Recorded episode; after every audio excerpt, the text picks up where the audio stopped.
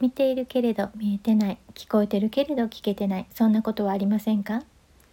日々のささやかな気づきから生きやすさのヒントにつながる話題をシェアします。こんにちはリボンです。今日のタイトルは魅力的な配信者さんとつけました。というのはここ1週間ぐらいで、えー、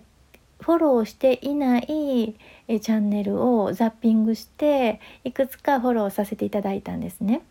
でフォローボタンを私がもうすぐに押したあ方の共通点っていうのをちょっと感じたのでここでシェアしようと思います。ん、その共通点っていうのはご自身の意見をはっきり述べられているということなんですね。書籍や映画の紹介であったり日々の気づきについて、えー、配信されているんですがその中でご自身の見解意見をはっきりと伝えられているんですね。で意見っていうのはどういうことかっていうとこれはねチキリンの最新刊の自分の意見で生きていこうっていうねその本にも書かれてたんですが最近は反応する人は多いけれども意見を言ってる人は少ないって書かれてありました。で反応っていうのはどういうものかっていうと相手の発信に対してまあいいねボタンもそうですよね。うん、いいねとかそれはちょっととか素敵やねみたいなそんなのが反応。で意見っていうのはその発信に対して自分がどんな風に考え巡らしたかまたそれに付随してどんなことが思い浮かんだかみたいなことと書かれてたんですね。うんそまあ、ざっと言えばね。私もそれを読んで確かにそうだなと、うん、いい悪い、ね、いいねっていうのは反応できてもそこそこのその配信について、まあ、この、まあ、書籍でも映画でもそうですけれどもこれについて私はこう感じこんな風に思う。そこからまたこんな風なことを頭に巡らした、うん、っ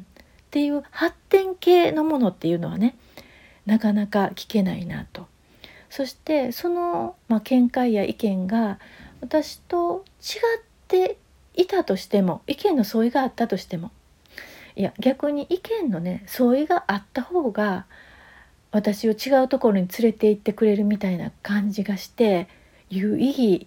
に感じてとっても魅力的に感じるんですよね。それからそこからリンクしてね思い浮かんだのが人との関わりですね。うん、誰かと知り合った時に、まあ、初めは人って少しずつ少しずつ自分を出していきますよね。まあ、初めからがっつり出す人もいるんかもしれないんですが、まあ、がっつり出しすぎてもねちょっと引いてしまいますけれども。うん、初めは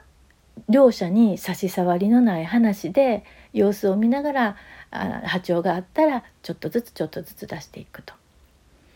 でもいつまでたっても自分の意見思いは言わずに相手に反応しているだけ相手の意見を聞くだけっていう人もいます。でそうなるとこのちょっとずつ小出しにでも自分の意見を言ったり自分の思い胸筋を開いている側の人は疲れてしまってやっぱり離れていく。うん、だからまあ知人ではあるけれども友達にはならないっていうことになるなって感じるんですね。というのも相談者の中でも友達ができないっていう意見聞きますけれどもその人はやっぱり相手の顔色を見て自分の思いは伝えないんですよねだから話してても響かないんだろうなって思いますいくらあの思いを言っても相手の本当の思いっていうのは言わずに、まあ、差し障りのない程度で止めておくみたいな感じですね。そう思うとたくさん知り合いはいるけれどもここぞという時に相談したり思いをシェアすることができないのと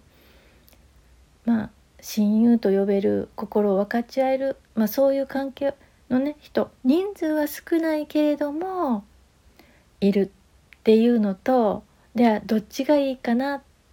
と思うとやっぱり私は後者で知人は別に、まあ、知り合いはねそんなに多くなくてもいいけれどもここっていう時に気持ちが分かち合える人がいる、まあ、そういう人生の方を選ぶかなってちょっと今回のそのフォローボタンを押す押さないのことからあ巡った思考をお伝えしました。最後まで聞いていただいてありがとうございました。ではまた。